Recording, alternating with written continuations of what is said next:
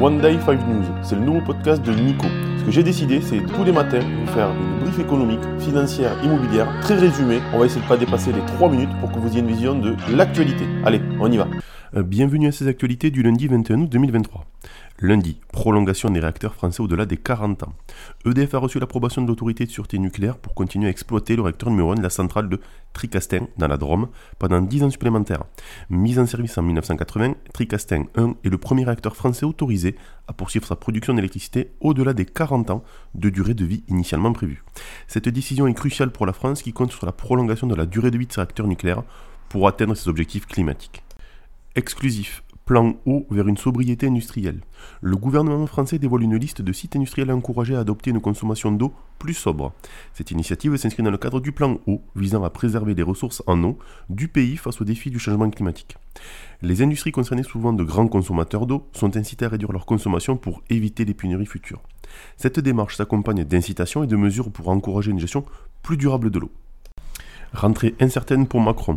Le chef de l'État réunit ce mercredi à l'Elysée le Conseil des ministres de rentrée entre les projets de loi qui s'annoncent difficiles, immigration, budget 2024, la recherche de compromis avec les oppositions et la course à sa succession qui démarre fort, avec l'offensive de Gérald Darmanin, la reprise ne sera pas apaisée.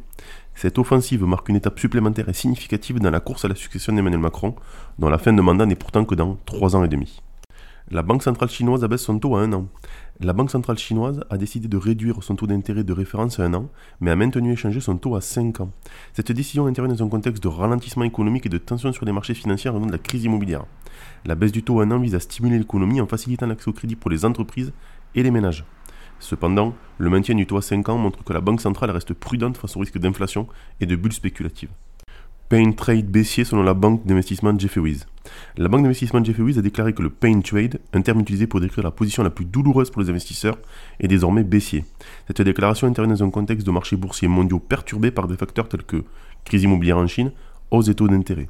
Les investisseurs sont confrontés à des choix difficiles et doivent évaluer les risques et les opportunités d'un environnement de marché incertain. La banque Jefferies recommande la prudence et suggère que les investisseurs pourraient devoir ajuster leur stratégie en conséquence. Allez, c'est parti pour l'analyse. Les investisseurs n'ont que quelques jours pour se préparer au grand rendez-vous de Jackson Hall, une conférence économique annuelle organisée par la Réserve fédérale de Kansas City. Cet événement qui réunit des banquiers centraux, des économistes et des experts financiers du monde entier est très attendu car il offre des indications sur les politiques monétaires futures. Cette année, la conférence sera particulièrement scrutée en raison des incertitudes liées à la pandémie de Covid-19, à l'inflation et à la croissance économique.